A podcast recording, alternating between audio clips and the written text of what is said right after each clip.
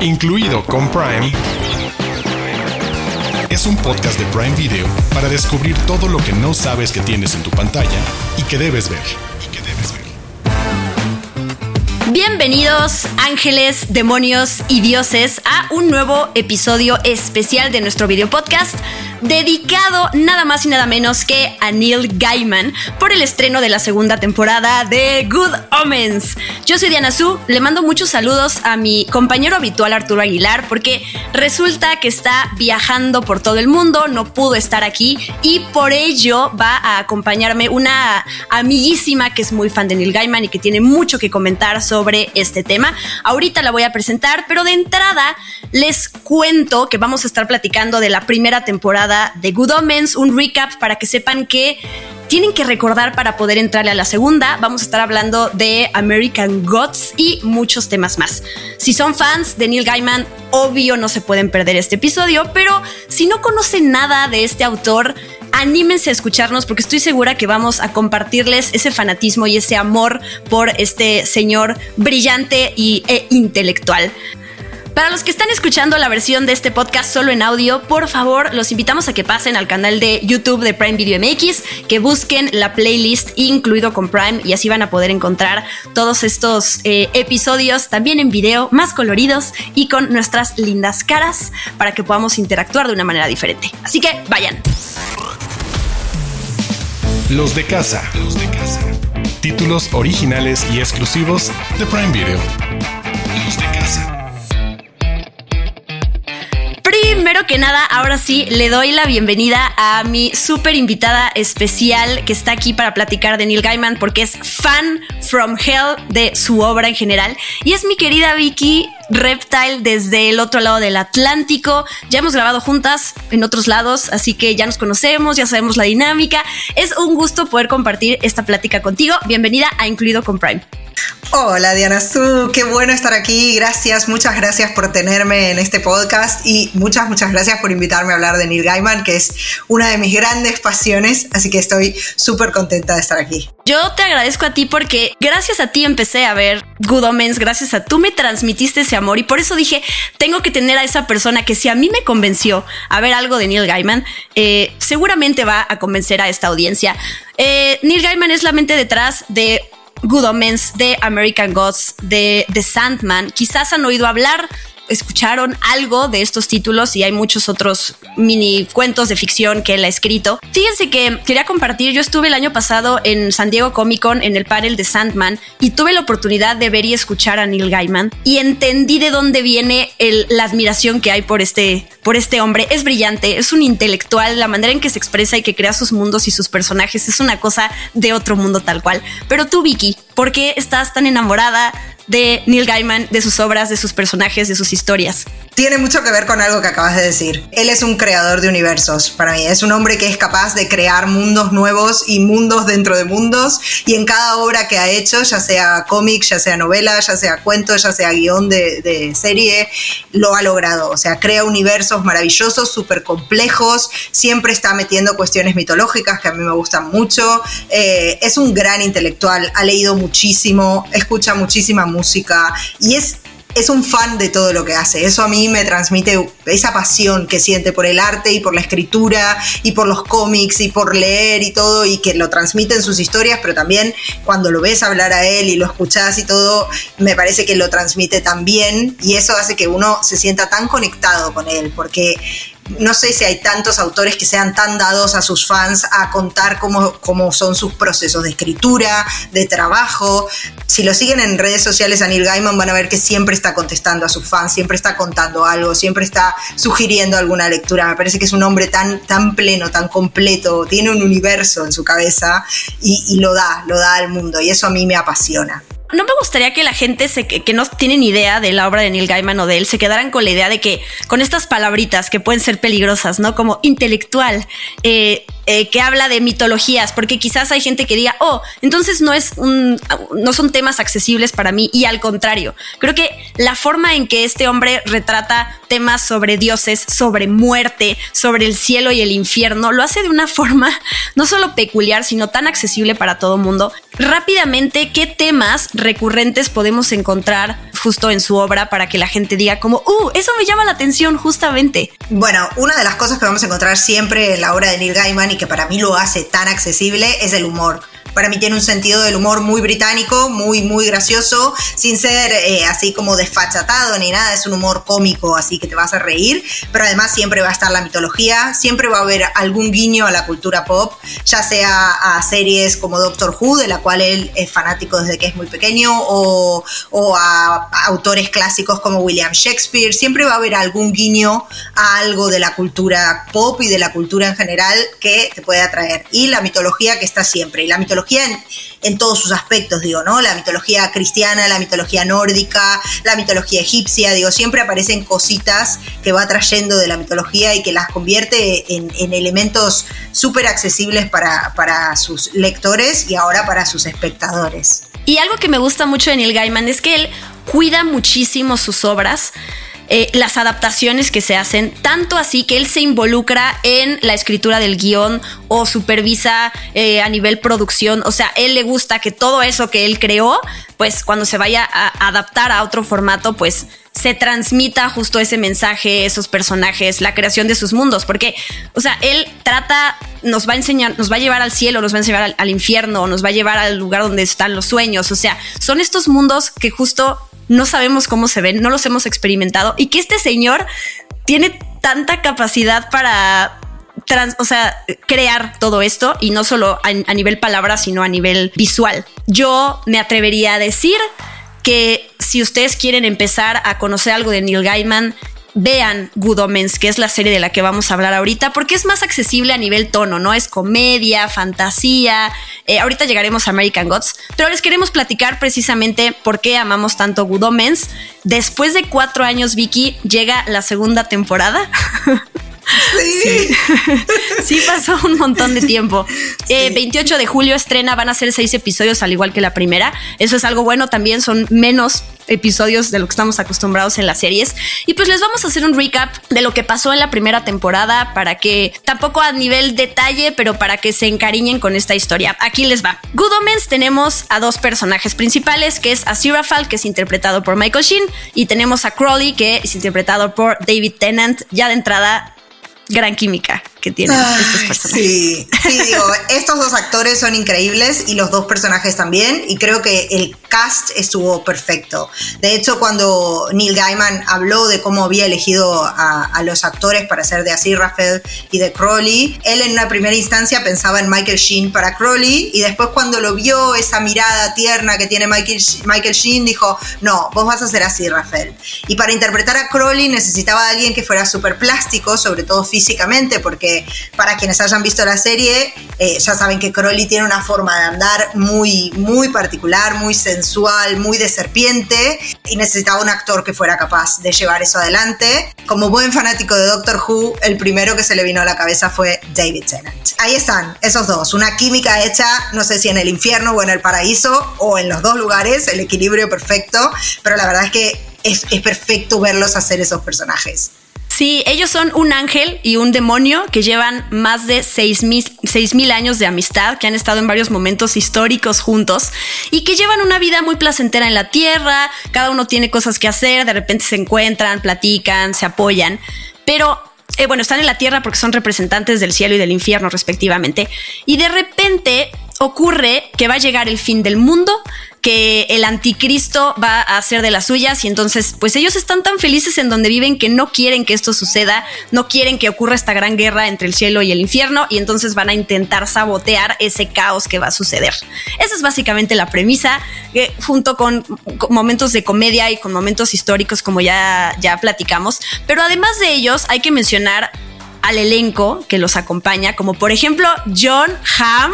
Don Draper aparece en esta serie como Gabriel, que es el líder de las fuerzas del cielo. también Frances McDormand. Escuchar a Frances McDormand como la narradora de esta serie, ella es Dios, ella es quien nos va guiando en esta historia. También Adri Arjona, también Nick Offerman, Michael McKean, entre muchos otros, son los que le ponen justo este sabor a la serie que te quiero preguntar esto, Vicky, porque pues, tú sabrás mucho más. La serie está basada en una novela que escribió Neil Gaiman y Terry Pratchett en los 90. Y Terry Pratchett desafortunadamente eh, falleció unos cuatro años antes de que se hiciera esta serie. Entonces, aquí tenemos otro autor que está colaborando con Neil Gaiman, que quizás también le da de su, de su cosecha, ¿no? De su tipo de, de historias que ha escrito y que pues hace que Good Omens sea increíble. Exacto, sí, a ver, eh, Terry Pratchett ya era un autor quizás hasta más consagrado que Gaiman cuando escribieron junto a Good Omens. Se iban turnando para ver qué partes escribían cada uno eh, y la novela, bueno, fue un éxito. Cuando salió en los 90 se convirtió en un verdadero éxito y ellos en ese momento ya empezaron a fantasear con la idea de llevarla a la televisión. Fue cuando Pratchett se enfermó y bueno, terminó muriendo y una de las promesas que, Neil le había hecho a Pratchett era que lo iba a llevar a la televisión y que iba a tener el cuidado y el respeto necesarios para que esa obra llegara de la forma que ellos querían. Digo, esto que vos mencionabas también antes, ¿no? De Neil Gaiman tan comprometido con sus propias obras como para ponerse a escribir los guiones de cada episodio, para ser el showrunner, para estar ahí día tras día en el set de filmación viendo qué es lo que se hace. Eh, tiene que ver también en Good Omens con la promesa que le hizo a su amigo y a la pluma con la que escribió, ¿no? Digo, esta escritura a dos plumas es difícil de hacer y es un compromiso que él no ha olvidado. Mucha gente se preguntará porque, o sea, hay escribieron la novela de Good Omens, no hay una segunda parte, ¿no? En realidad, esta segunda temporada de Good Omens, que ya estrena el 28 de julio, que van a ser seis episodios, que, ya, ya lo dijimos, pues luego lo que uno teme es, hoy ¿de dónde va a partir esto? No es una historia que alguien solo quiso explotar porque le fue muy bien a la primera temporada, pero Neil Gaiman ya dijo que él sí tuvo conversaciones e ideas con Terry Pratchett antes de que muriera sobre lo que sucedería con estos personajes después de lo de Good ¿no? O quizás antes también. Él dijo que hay muchas preguntas que la gente les hizo de, oye, pero ¿y qué, qué, pasó después? ¿O qué pasó antes con esto, eh, con este ángel y con este demonio? Entonces, digamos, no se hizo un libro al respecto, pero sí están las ideas volando y a partir de eso es que Neil Gaiman hace esta segunda temporada que les vamos a contar un poquito de qué se trata y qué esperar, porque esa sonrisa que tiene Vicky Reptile en la cara es porque ya vio esta segunda temporada y no vamos a revelar spoilers, pero es algo bueno. Una sonrisa siempre es una cosa muy buena. Así que aquí les va. En esta segunda temporada, em, después de haber estado en la Tierra desde el inicio y tras frustrar el apocalipsis, este dúo de Aziraphale y de Crowley están viviendo la vida entre pues, los humanos como siempre y de repente el arcángel Gabriel, que es interpretado por John Hamm, aparece inesperadamente en la puerta de Aziraphale. No tiene recuerdos, no sabe quién es, no sabe cómo llegó ahí. Y entonces a partir de eso, pues va a entrar este misterio de qué pasó, qué sucedió con este personaje que además pues era un personaje que estaba en un puesto muy gran, muy muy alto en el cielo, ¿no? Y de repente que pierda su recuerdos y que no sabe, no sabe qué hacer con su vida, pues es como lo que va a desencadenar el misterio de esta segunda temporada. Así que, ¿qué, qué más podemos esperar? Podemos esperar quizás eh, un desarrollo todavía más profundo de algo que ya se insinuó en la primera temporada, que es qué es el bien y qué es el mal y cómo lo vamos a medir. O sea, qué tan bueno es así Rafael, qué tan malo es Crowley, cómo vamos a medir eso, ¿no? Porque, a ver, tenemos un ángel y un demonio, entonces técnicamente tenemos que tener un bueno y un malo, pero vamos a empezar a ver esos grises que se dan, que ya se insinuaron en la primera temporada, qué tan bueno es el paraíso, qué tan malo es el infierno. Bueno, esos grises se van a acentuar en esta segunda temporada y vamos a empezar a ver, si quieren, algo del lado bueno y del lado malo de los dos. Y también, por supuesto, una de las cosas que fue sensacional de, la primera temporada era la química entre Así Rafael y Crowley. Bueno, eso se va a acentuar todavía más, ¿no? Ese vínculo que muchos lo llamaron en, redes sociales la pareja inefable y qué sé yo, y había ahí como, como un ship no declarado quizás en redes sociales y tal. Bueno, ese vínculo claramente se va a seguir profundizando, vamos a aprender más de cada uno de ellos y de cómo se llevan entre sí. Y, eso me parece que es, riquísimo, ¿no? Porque cuando tenés dos actores tan increíbles como ellos dos, haciendo personajes que les quedan tan bien y que tienen una química en pantalla que te genera la sonrisa que tenía yo recién, hay que explotarlo, hay que explotarlo al máximo y esta nueva temporada lo hace. Así que vamos por ahí. ¿Puedes decir algo de los nuevos personajes que van a aparecer? ¿Qué tan buena química tienen con ellos? ¿Qué podemos decir? A ver, los nuevos personajes eh, están muy bien porque vamos a ver, como vos decías, ¿no? El arcángel Gabriel de repente está ahí en la puerta de Asirrafel sin saber ni quién es. Entonces vamos a tener que ver nuevos referentes también en el cielo y también en el infierno. Obviamente se frustró un apocalipsis, o sea que tanto arriba como abajo están un poco mm, mm, mm, contrariados. Y vamos a ver cosas ahí que están personajes nuevos que aparecen y que van a generar una nueva dinámica en los poderes que se mueven, tanto arriba como abajo. Eso me parece sensacional. Pero también vamos a ver a los humanos, ¿no? ¿Qué pasa con los humanos que viven alrededor de estos dos personajes, así Rafael y Croy que mueven unas fichas más poderosas a veces de lo que creen. Estoy muy emocionada porque la gente, quizás si no, no habían visto esta serie, les hayamos compartido esta emoción por ver Good Omens. La segunda temporada estrena entonces 28 de julio, van a ser seis episodios. De verdad, no se la pierdan. Este humor británico que tú destacabas hace rato de Neil Gaiman, eh, en donde tenemos a demonios y ángeles que están conviviendo y que, eh, si bien hay momentos serios de drama, de repente pausa la, narrativa para poder hacer estos chistes, para poder meter, no sé, canciones de Queen, para poder meter referencias a la cultura pop, todo esto que viene justo de la mente maestra de Neil Gaiman y de Terry Pratchett en este caso, sí hacen que eh, Good Omens sea una serie súper recomendada. Así que no se la pierdan, 28 de julio, 6 episodios, segunda temporada de Good Omens. Desde las profundidades. Joyas de Prime Video.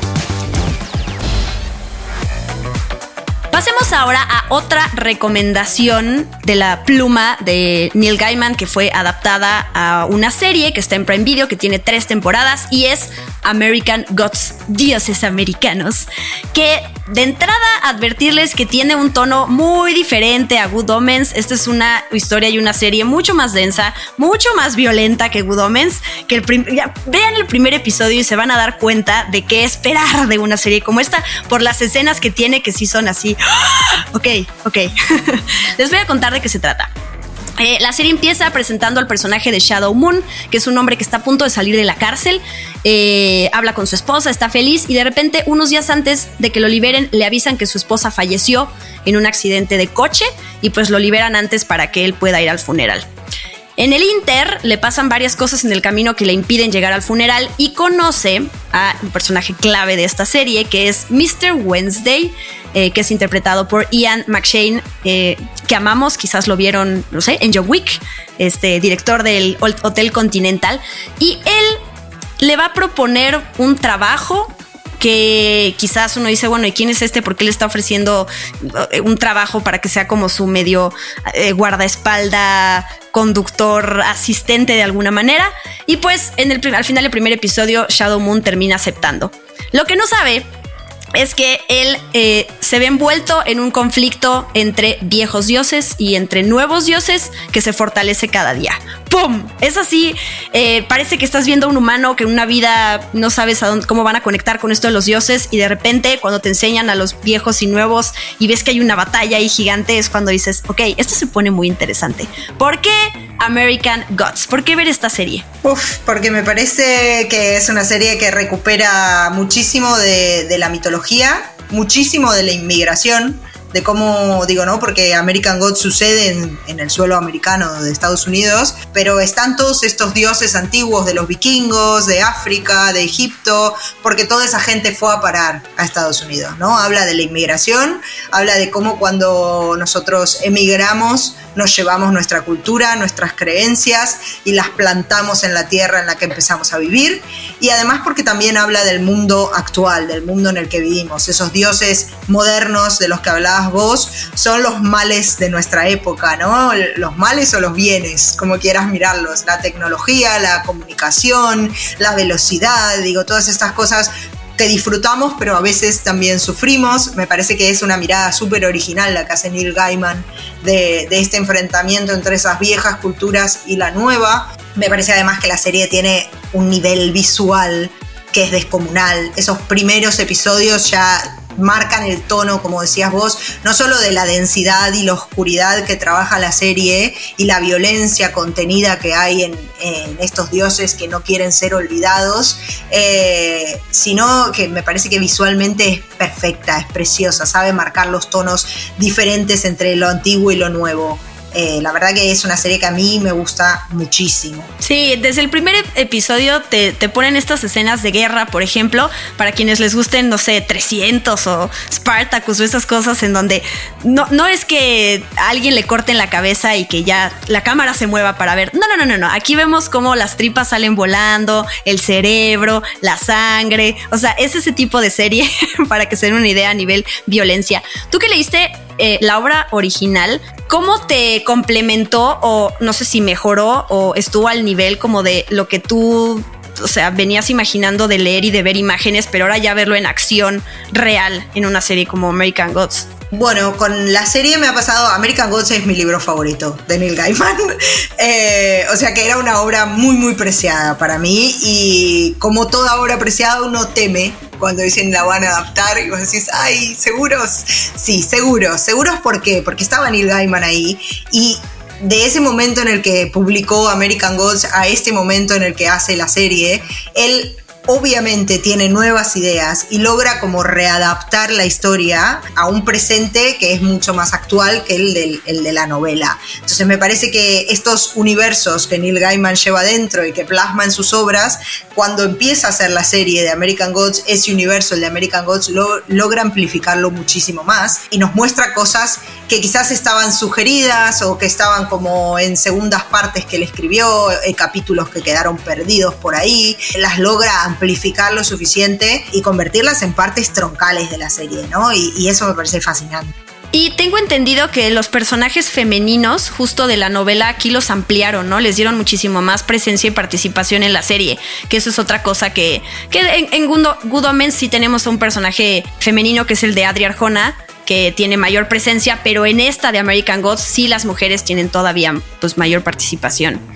Sí, sí, desde el momento en el que tenemos diosas muy fuertes eh, en American Gods, pero también, bueno, eh, no quiero spoilear demasiado, pero hay mujeres humanas que están ahí y, que también tienen un peso en la historia y una relevancia que quizás en la novela no la tenían tanto y, y, ahora sí, ¿no? En la serie son los personajes principales quizás, junto con Shadow Moon y Mr. Wednesday. Así que eso es American Gods, que son tres temporadas que la serie ya terminó, ¿no? Fue cancelada después de la tercera temporada. Sí. Pero que de principio a fin vale la pena. Sí, sí, sobre todo porque me parece que eh, no sé si hay algo muy parecido a American Gods en, otra serie.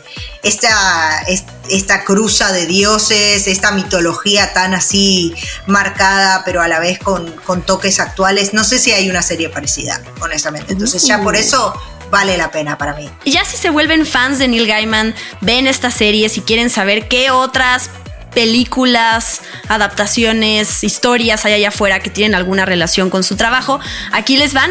Eh, estas tres películas están en renta y venta en Prime Video para que las chequen más adelante. Y son, primero, Stardust, que es basada en la novela escrita por Gaiman en 1999. Eh, se estrenó en 2017 esta película y es protagonizada por Charlie Cox, Robert De Niro, Michelle Pfeiffer, Claire Danes, eh, Mark Strong y dirigida por Matthew Bond, que la, película se trata, en, se desarrolla en un pueblo rural que bordea una tierra mágica y entonces un joven le promete a su amor que le va a traer una estrella fugaz. Bueno, de ahí, de ahí se desencadena. ¿Y qué otras dos películas también están en renta y venta en Prime Video? Otra peli que pueden rentar o ver es Cómo enamorar a una chica punk, que también está basada en una de las historias de Neil Gaiman, donde él también coescribió el guion y está protagonizada por Elle Fanning, Alex Sharp y Nicole Kidman.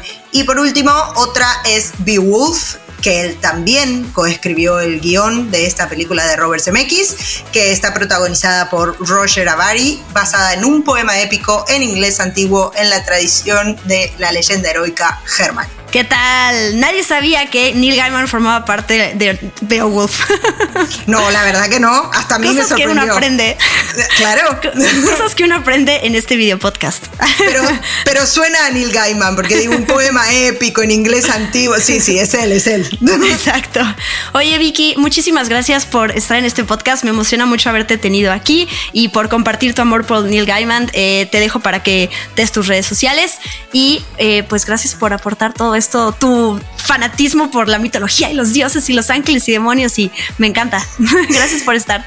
Gracias a ustedes por tenerme en este hermoso podcast. Y bueno, si me quieren encontrar en redes sociales, me encuentran como arroba Vicky Reptile en Twitter, en Instagram y en todo por ahí Vayan a seguirla. Muchas, muchas gracias. Incluido con Prime, es un podcast de Prime Video. En 2019, Amazon Prime Video lanzó la serie Good Omens, basada en la novela Good Omens, The Nice and Accurate Prophecies of Agnes Nutter, Witch, escrita por Neil Gaiman y Terry Pratchett. Aquí les van tres datos curiosos sobre esta exitosa serie Good Omens. Número 1. A lo largo de la serie se escucha la música de Queen, ya que en la novela está esta broma en la que cada cinta de cassette que queda en el auto de Crowley se convierte mágicamente en lo mejor de Queen. Número 2. La secuencia de apertura es una mezcla totalmente loca de todos los estilos de animación, que muestra el humor y el tono fantástico de la serie. Y número 3. Además de conseguir un gran número de fans, la primera temporada estuvo nominada para tres premios Primetime Emmy. Ganó cinco premios, incluido el Hugo por Mejor Presentación Dramática Versión Larga, además de 14 nominaciones en total. Prime News. Noticias calientitas de Prime Video.